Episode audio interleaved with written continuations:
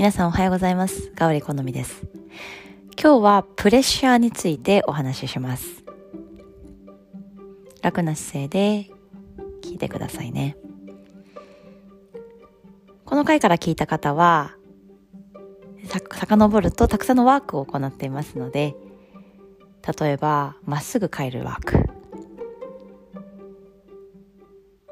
人の話に耳を傾けるワーク。寄り道をしないワーク。反応しないワーク。たくさんのワークを通じて私たちは自分の行動に意識的に、そして自分の性質、傾向をそのワークから読み解くことができます。ぜひトライしましょう。マインドが穏やかに、そして深い呼吸。深い呼吸は私たちにいいアイデアやいいエネルギー。そして快適な状態を与えてくれます。少し話が遠くなりましたが、今日はプレッシャーのお話です。プレッシャーと聞くと、圧力だったりとか、圧迫感っていうものをイメージすると思いますので、何かこう、迫り来るもの、ちょっと息が止まったりとか、呼吸が荒くなったりとかする印象を受ける方いるのではないでしょうか。で、このプレッシャーには、いい、悪い、が例えばないとしたら、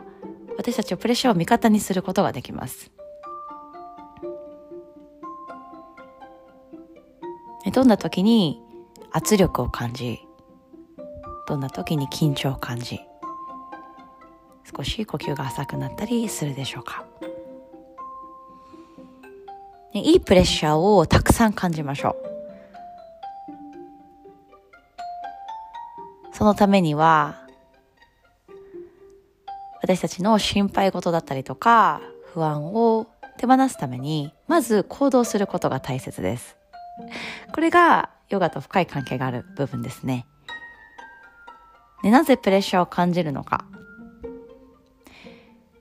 これが合ってるかな間違ってるかな間に合うかな間に合わないかなたくさんのこう思考の中での自分の妄想だったりとかね、できるかな、できないかなという不安の中で、ね、圧、プレッシャーを感じることが、ね、時にあるかと思いますが、まず手足を動かすことで解決することができます。例えばプレッシャーを感じる場面としては、まあ、発表会、ステージに立ったりとか、人前で何かプレゼンテーションをすること、あとは重要な仕事を任された時、え、でも、少し遠くから見てみると、で、ステージを与えてもらういい機会がありますよね。あとは重要な仕事を任せてくれる人が、いるっていうことはとても素晴らしいことだと思います。落ち着いて考えるとプレッシャーを感じる部分っていうのは期待に応えたいっていう自分の中のワクワク感と、あとはそれができるかなっていう、ちょっと不安があると思うんですね。なので、すべていいプレッシャーに変えるぞっていう気持ちでエネルギーをこう湧き上がらせていきましょう。ということは、私たちが自信をつけるためには練習をコツコツと行うことです。なので、できるかな、できないかなというよりも、まずやってしまう。やってしまって、もしかしたらできるかもしれない？できないかもしれない。でも、まだ締め切りだったりとか本番までたくさんの時間があります。今始めてるので、たくさんの時間がありますので、何が今足りないのか、ね、自分で書き出してみましょう。もしくは頭の中で整理しましょう。そして整理していって、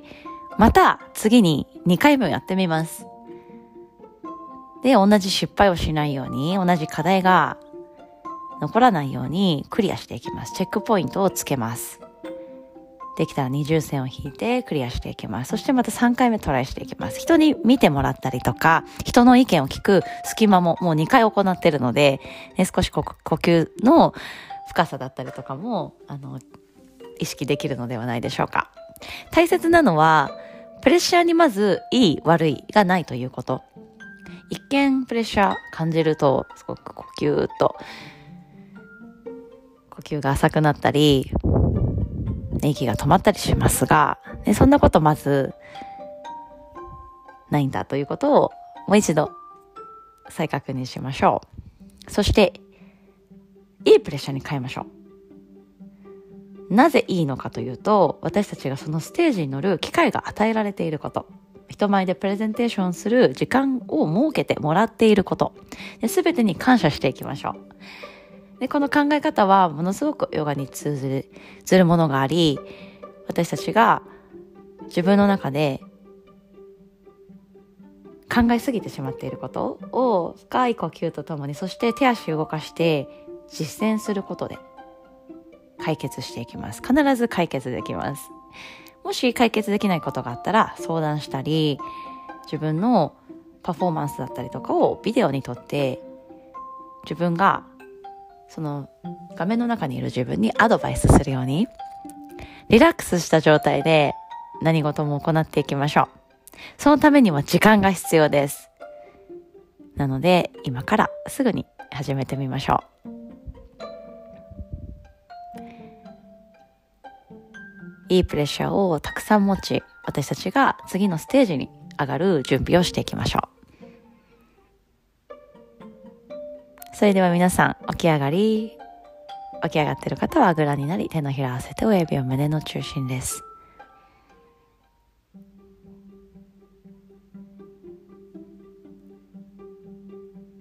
今日もたくさんのいいプレッシャーの中で次のステージを歩めますように。そして階段を一段ずつ登り、私たちは今まで見たことのない景色をこの目で、この体で感じていく準備をしていきます。今日もいいアイデアとエネルギーを全身にまといましょう。それではまた。